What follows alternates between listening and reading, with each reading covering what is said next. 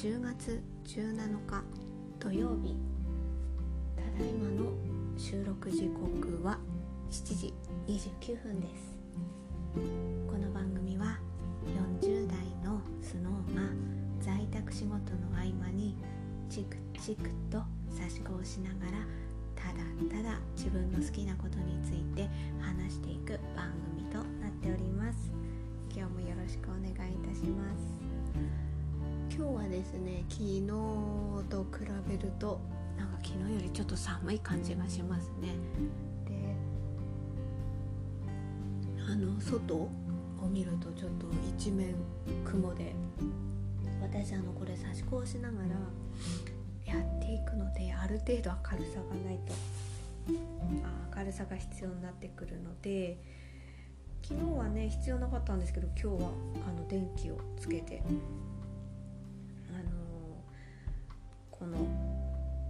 収録を撮っております。部屋のね電気をつけてね。なんかちょっと肌寒いですね。えーと刺し子の方の進み具合ですね。私昨日だか一昨日だかあの刺し子のホビーラホビーレさんで買ったあのツリーのあの差し込ん布。あのツリーの模様の布をね買っておいたんですよ。もうこれもね1ヶ月以上前だと思うんですけど。でまああの季節的にねもう12月にはできましたってやりたいのでそうなると そろそろ刺しておかないといけないと思っていてちょっと水分を取ります。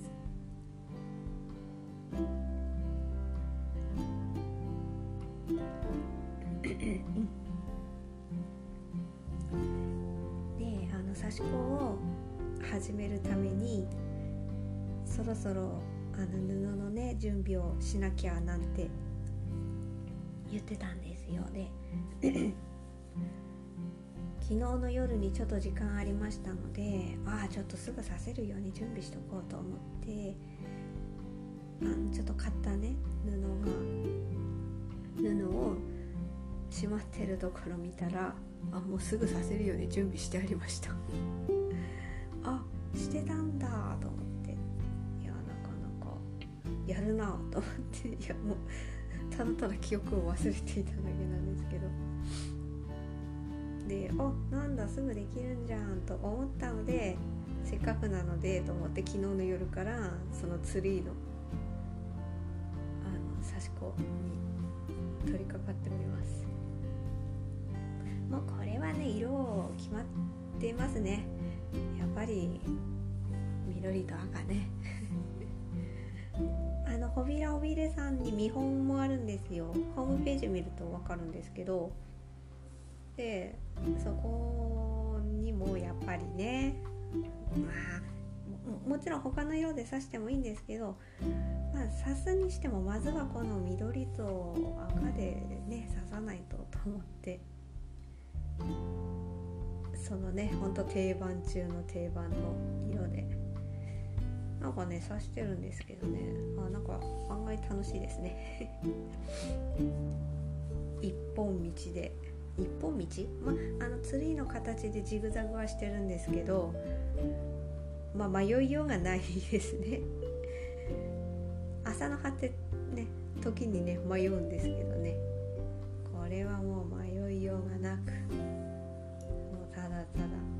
ねこれはなんか楽しい気がします。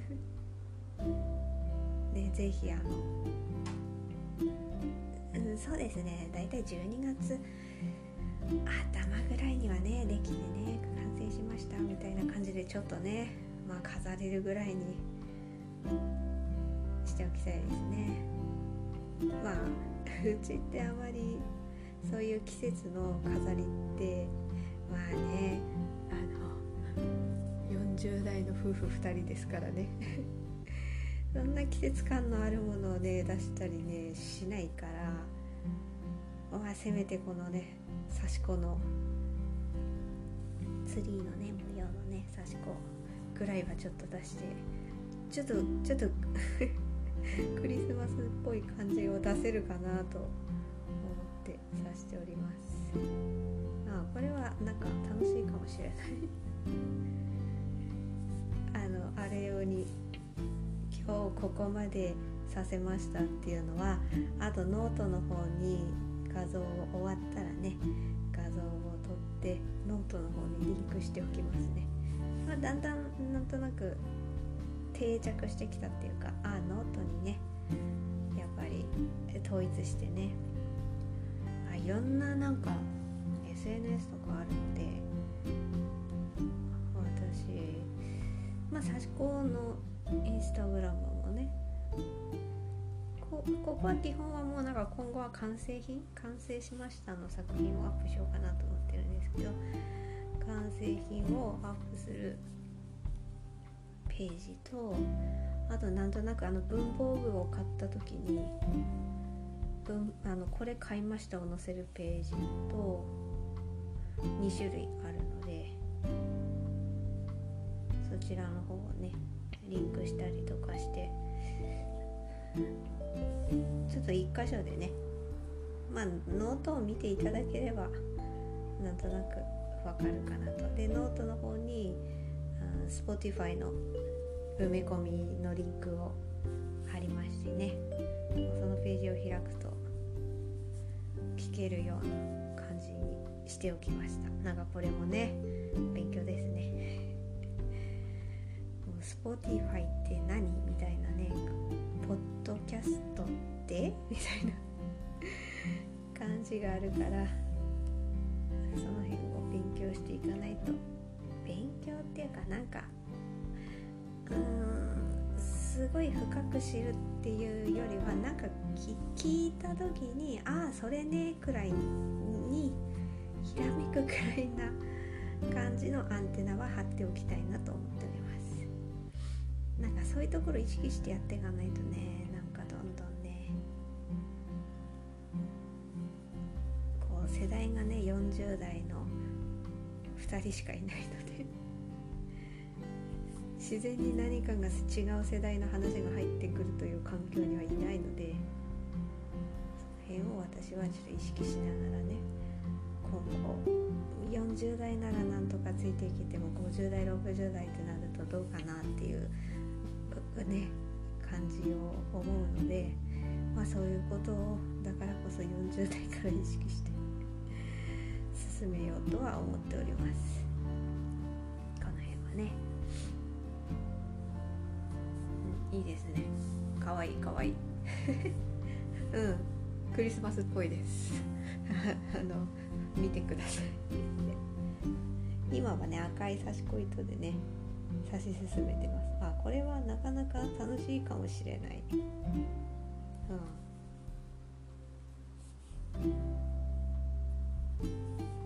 うんかわいい。なんか私はやっぱり人目指しも華やかでねすごいね。見る分には見る分にはっていうかいいんですけどなかなか刺すのはちょっとね私ねちょっと苦手な。なかなかね模様が出てこないんですよ人目指して。もうひたすら横横横に波縫いしてで縦に行ってみたいな。その点模様出しはただただね刺していくとなんとなく絵になってくっていうのがすぐ分かるのでね。その辺は好き好きですよね。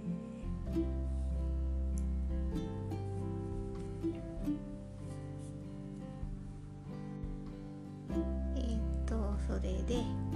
次はうちの猫様の様子ですね。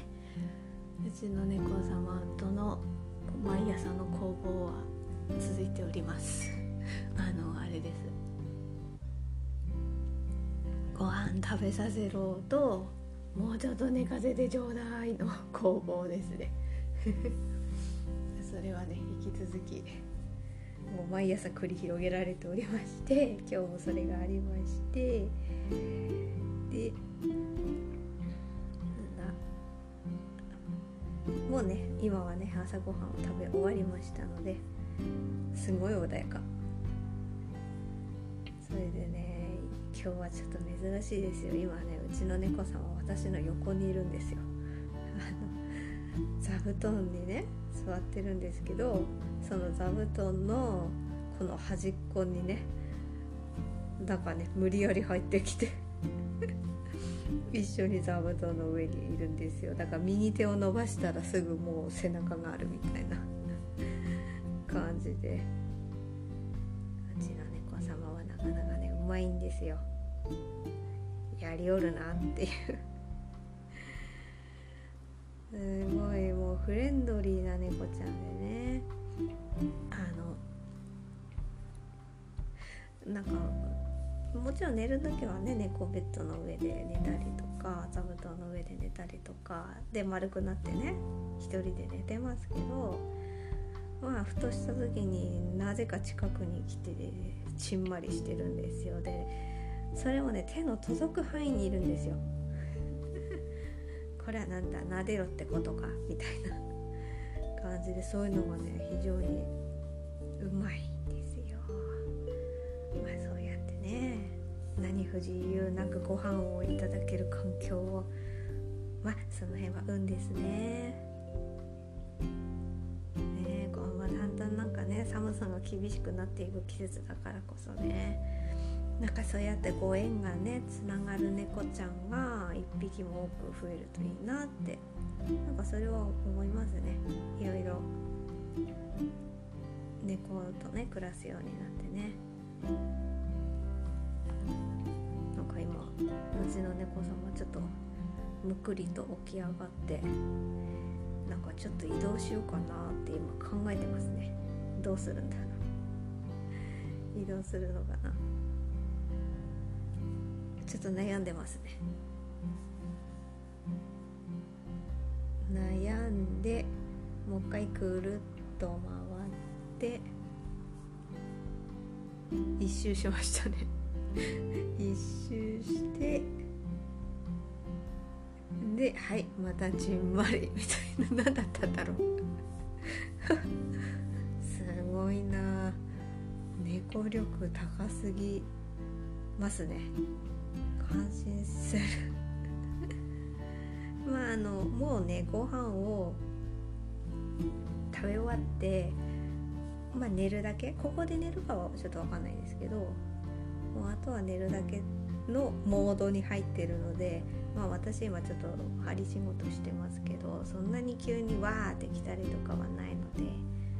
ね、まあちょっと安全を確保しながらねまあすぐ近くには横にはいるんですけど、うん、今はちょっとね穏やかモードなのでこの辺は大丈夫かなと思いますがまあもちろん注意しながらチクチクとやっております。ツリーをね。ツリーの赤い部分を、うん、なかなか可愛い。なんか基本は私伝統的なね模様。朝の葉ですね、うん、朝の葉が好きなのでまあそれはずっと刺してたんですけど。なかなかこのねなんかツリーはま伝統模様かってたらちょっとそれはまた違うんですけど。これはこれであら楽しいかも？みたいな。ちょっと発見ですね。新たな発見が、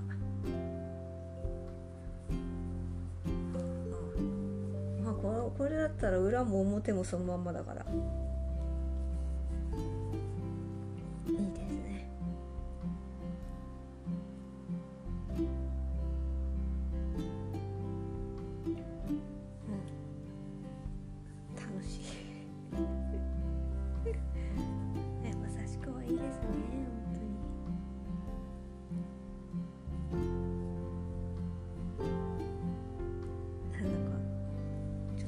しくて刺し子に集中してますね。まあうちの猫様の様子はこんな感じです。本当にとにかくうまいなっていう。感想うまいな。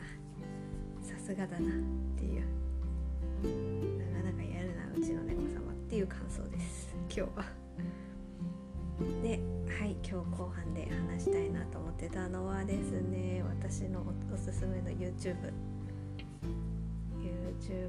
語りたいなと。YouTube の番組をね語りたいなと思ってましてね。その番組は何かと言いますとですねあの能町みね子さんと久保光郎さんの、えー、YouTube ですね。ちょっとタイトルをねちょっと間違わないように確認しに行ってえー、デトックス女子会会議室です。えっとこれやっぱりあれでしたかね。なんかコロナのことがあって結構家の家にいるのが増えたから確か始まったのかな。ねこれコロナなかったらやってたのかなってちょっとなんか今ふと不思議に思ったんですけど能町さんと久保光郎能町美音子さんと久保光郎さんの2人で、ま、メインに話すのが大会こう毎回毎回っていうかあの交互交互になってテーマをね決めていてねこう話していって話していってもう自由に話して話して。でそれについて語らうみたいなね。それでああ聞いてもらえてよかったよみたいな。ことを私もこう聞かせていただいているみたいな感じですね。なんか今日このデトックス女子会会議室の話をしようと思った時にふとえなぜ私はこの2人を知ったんだろうっていうのをちょっとふと思い出しましてね。で私は順番的に言えば私は能町さんを知ってでそのつながりで久保光郎さんを知っていくという感じですね。流れとしてはね。じゃあねなんで能町さんを知ったのと。何のきっかけで知ったのってなるとこれちょっともしかしたら同じ年代なのにそこから知ったっていうのはもしかして珍しいかもしれないですけど相撲ですね。相撲が好き。私も相撲が好き。あでもあの一応これもお断りしておきますけどこれもね差し子の時に話したこととね同様なんですけど好きですが好きですがあの何て言うか知識豊富でなんかお教えできるほど知ってますっていう感じではないっていうことだけご理解ください。なんか差し子の時もこんな説明をねしたような気がするんですけど。そこはねちょっと違いますのでね。それこそね能町さんは相撲に関するこうなんかね長年見てきました的なね。こう知ってます。と他の人知らないけど私はそういうところの視点で見てます的な感じがもうものすごいですね。でねあのねえじゃあいついつその能町さんを知ったんだろうというのはきっかけはちょっとね振り返ってみると多分ね大相撲この1年なんですよ。あのね。大相撲この1年ってね毎年やってるんですよ。これはもう年末のもう恒例イベントですよ。NHK の番組でね。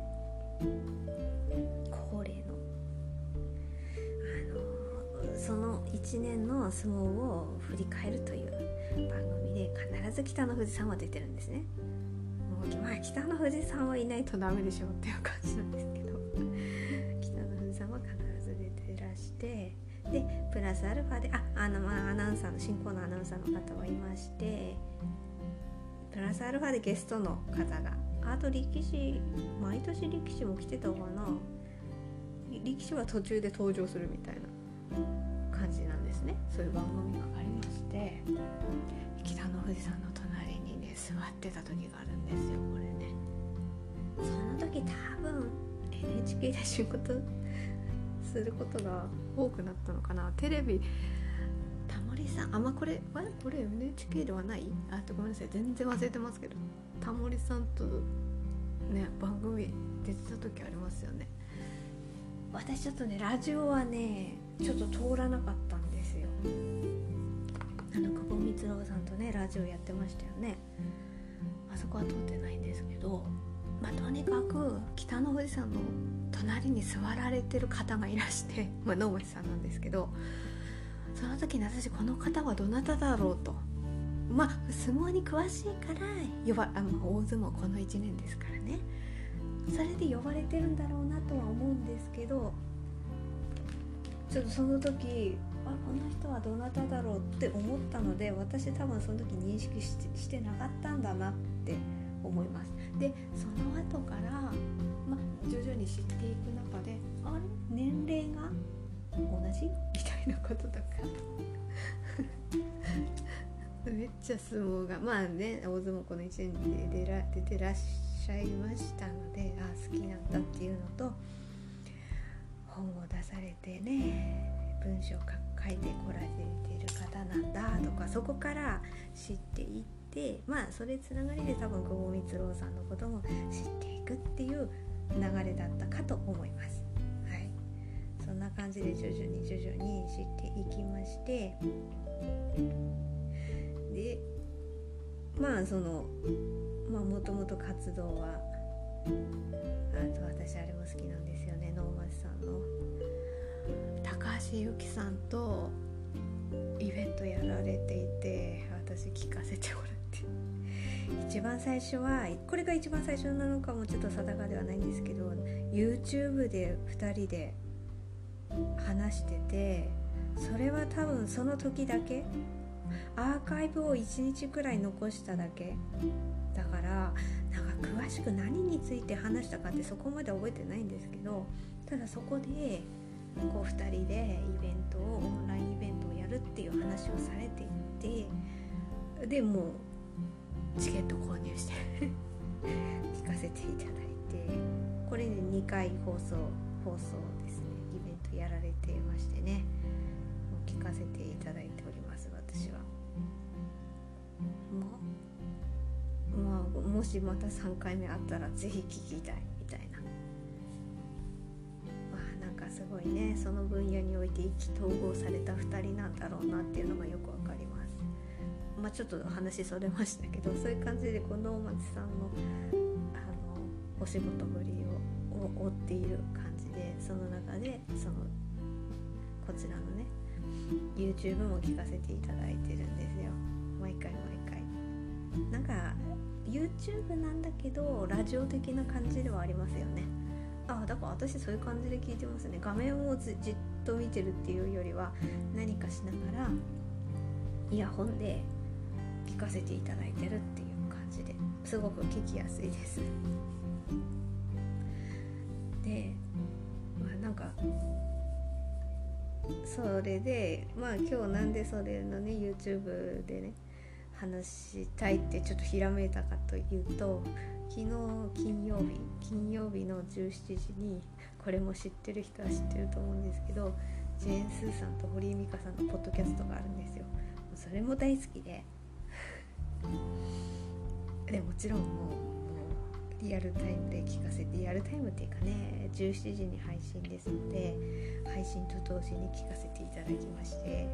その中でえー、堀井さんだったかな？堀井さんがその能町さんと久保光郎さんの YouTube の話題を出したんですよ。でもねこれ話題を出したっていうのはなぜかというとその前に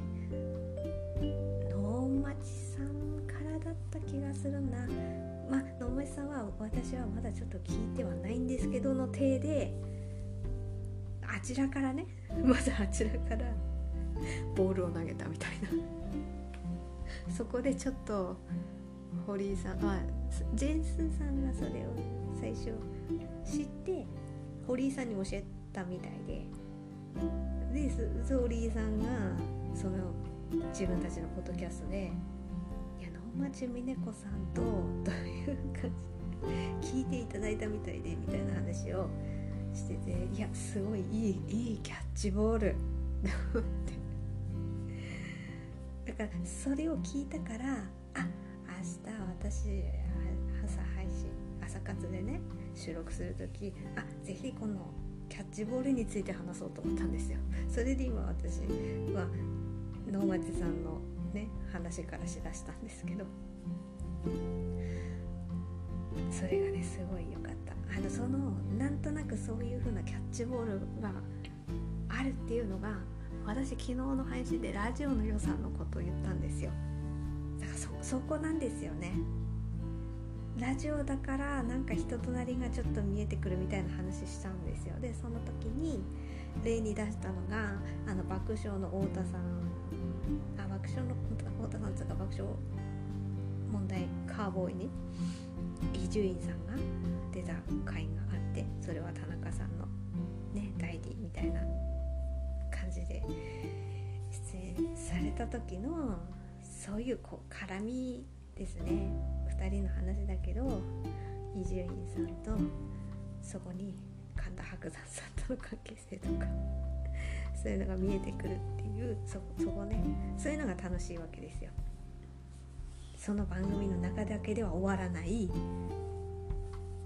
でこういうのはテレビだとなかなかないと。テレビだとやっぱりある程度ストーリーがあってそれをみんなでね作り上げていくというような感じなのででもラジオはそういうパーソナリティさんのある意味ね個性的な部分が出たりすると放送内で別の番組の話なんかしたりとか別の人の話をしたりしてそこに関係性がこう見えてくるんですよ。そこの見えてくる部分をありがたくいただくのが私は楽しみなのでそういう意味でその堀井さん。いやまあまあ最初は能町さんからですよね。ジェンスさんと堀井さんのポッドキャストの話をされてでそそこのキャッチボールを返したみたいな感じ。それが楽しい。いいですねそういうところがね。で私これ話しながら今ふと思った。だけどあそうだこれ これも話したかったと思って。能町さんと私はそうやって能町さんはさっき言ったように大相撲この1年でそれさっき配信収録撮る前に調べたら2014年だったみたいです。だから2014年以降の私能町さんの活動をなんとなくこう自分が終える範囲で追わせていただいててででもその時は久保光郎さんと確かも出会ってるんですよね。あのちょっと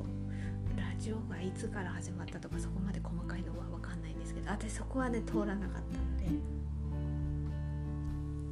でその辺りの2人の関係性が見えてきたのが能町さんこの前まで NHK で番組やってたんですよ。水曜日かな何曜日だったかのパーソナリティがをやられててそこに久保光郎さんが出演された時があったんですよ。でそこで2人の出会いから話されていたんですよね。もうそれがももう一回聞きたい。なんか NHK のスマホアプリで1週間だかは後追い再生できるんですよね。それで何回かは聞いたけどそれ以降聞け聞けてないからもう一回聞きたいけどでもそれを一回聞いたことによって2人はどういう風に出会ってどういう風にこういうね今の感じになっていったのかが見えたので非常に興味深かった。あのきっかけはあれですいやでも久保光郎さんが本当の本当の一番最初に野間さんを知ったきっかけは何だったんだったかな言ってたかな忘れちゃったけどとにかく出会ったのはあの久保光郎さんが並ばれたんですよね。確かサイン会野間さんの本が出されたサイン会に。すごいですよね。並ぶ久保光郎っていう。なねだからやっぱりこう何かしらあこの人とは話が合う的な何かがあったんでしょうね、まあ、正しい直感だった。それがあってでもだからってそっからまあね。さすがに。急になんかいつもねいつもいつも会う仲にはなってないんですよね。でメールで時たま会話っていうかやり取りがでもそんなに多分濃密ではないけれども。ねそういうのがあってその後に確か能町さんがなんかイベント何だったんだろう。もう本当に 覚えてないんだけどなんかざっくりとした表面的なことしか覚えてないんですけど何かのイベント何だったかななんとかパーティーみたいな感じになんか出た時に何かしらこうね違和感的なものを感じた時にこれを誰かに伝えたいと思ったら久保さんだったっていう。いいですね。こういう。流れがいいですね。でそこで最初は LINE だかメールだか忘れたけどしてたけどこれ話した方が早いんじゃないみたいな感じになって話したっていうところからっぽい。ねこういう話をあもう一回あのラジオ聞きたいな。本当に。なんか今ふと思ったんですけどそういう感じで仲良くなってた結果を私今度はジェーン・スーさんと堀井さんので聞いてみたいですね。あのあちらのポッドキャストでもちょっと話がいろいろ飛んで申し訳ないんですけどあちらのポッドキャストでも確か2回目だかの配信でお便りが来て2人の出会いは出会いのきっかけみたいななんかそれを聞いてたような気がしてでその時に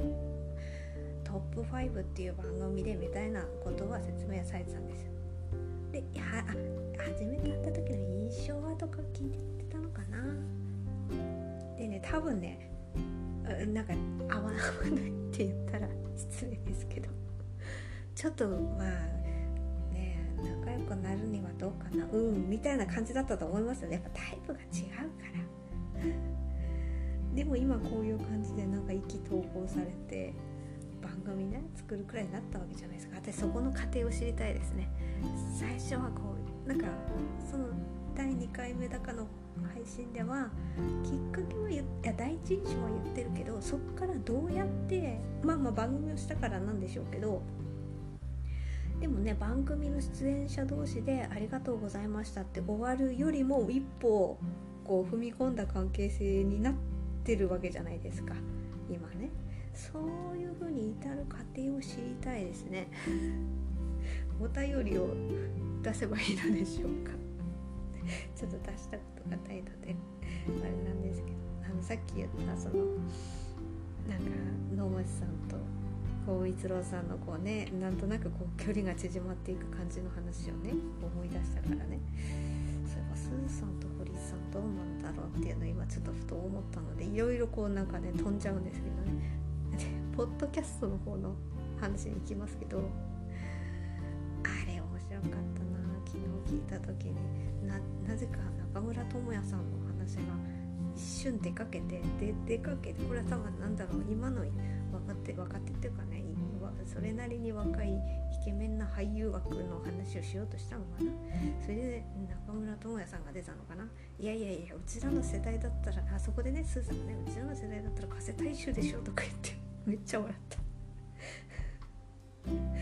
その後に新加瀬大衆も出てきてね。あすげえわかると思って。わかりやすい。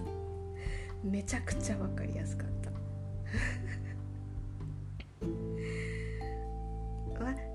世代的に言うとは私はやっぱ能町さんたちの方が近いといえば近いでももちろん近い方のお話も聞きたいけどちょっとその先輩の話も聞いてみたいみたいな感じでなんか昨日お便りで17歳の子から来てましたねすごいと思って私もなんか17歳の時にこういう感じの40代のたちのなんかポジティブなこう話を聞きたかったな。でもそういえば能町さんがまた能町さんの方の 話戻りますけど能町さんと久保光郎さんのデトックス女子会でもなんあれですよそのスーさんたちの話を出したのはいないんじゃないかって要するに女性2人で。ねこういう感じで。まあそれはポッドキャストですけどメインで話していく。どちらかといえば例えばラジオだったらお笑い芸人さんで男同士でみたいなね。男同士のコンビでっていうのはあるけどなかなか女性同士ではないんじゃないか的な話をしてたから今ねふと思いました。私もね17歳ぐらいの時にこういう年齢の女性の話を聞きたかったな。だから私そういうなんとなくジェンダー的なことを知っていくのって結婚してからなんですよ。30過ぎてからなんですよ。いや結婚前に知っておきたかったな でもそしたらでもしでもそこもね複雑なのね。いやもしそういうところの感度がねアンテナをすごい張っててね。物事をもっとね掘り下げて見れるような感覚を持ってたらねどうだろう今の連れ合いさんと結婚したかどうか危ない。いやこれはねそそのお相手さんに聞かれてないからね私こういう話ができるわけだってこれは聞かれてしまったらもう私これ配信やめなきゃいけないから。私を探さないでください。本当に話せなくなっちゃうからこういう話ができなくなってしまうから。そこだけお願いします。もしどなたか私のリアルタイムリアルを知ってる方がいたとしても名乗り出ないでください。本当にお願いします。それだけはお願いします。あなんかすっごい話がとっちらかりましたけれども。このポッドキャストとまあスーさんのねあれはポッドキャスト。これはもう楽しみでなんかこういう楽しみがあるとねいいですよね。はい。そういうのを楽しみにしながら私も何かまた新しい番組なり情報なりをね気になるものがあったらここでまた話していきたいなと思っております。はい長々と。今日は37分喋ってますね。今日はえー、っとちょっと身支度を整えて早めにもう食材を買わなきゃいけないんですよ今日。だから土曜日だしね。10時過ぎとかに行っちゃうとある程度だんだん混んできて駐車場とかいっぱいになっちゃうからもうあ私行くとこ24時間やってるんですよ。だからもう今行こうと思えば行けるぐらいなでも私ね行ったらついでにちょっと専門店とか開くの10時とかだからだから10時前までに買い物 食材的なね買い物終わらせて10時になったら私ちょっとねチェックしたい本とかあるんで それをペラッと立ち読みをして。でももう10時にすぐ行ってもう11時あの10時ちょいちょいにはもうねさーっと家に帰ってくると。です。作り置きとかね作んなきゃいけないので。ああと在宅の仕事をちょっとやって。はい。はい。すいません。いろいろ喋っちゃいました。こんな感じで続けていきたいと思っております。多分明日の朝はちょっとバタバタしてるのでえーと、今日土曜日日曜日曜月曜はちょっと朝撮れないと思うのでもしかして日中空いた時に撮るかもしれないですけれどもた朝定期的にできるのは火曜日からなるかと思いますのでその時までまたね何話そうかなって。まあこういうことをね考えるのも楽しみなんですよね。アンテナを張っておくっていうかね。それをねちょっとね気に気にしながら楽しみに しながらまた配信したいと思っております。はい聞いていただいてありがとうございました。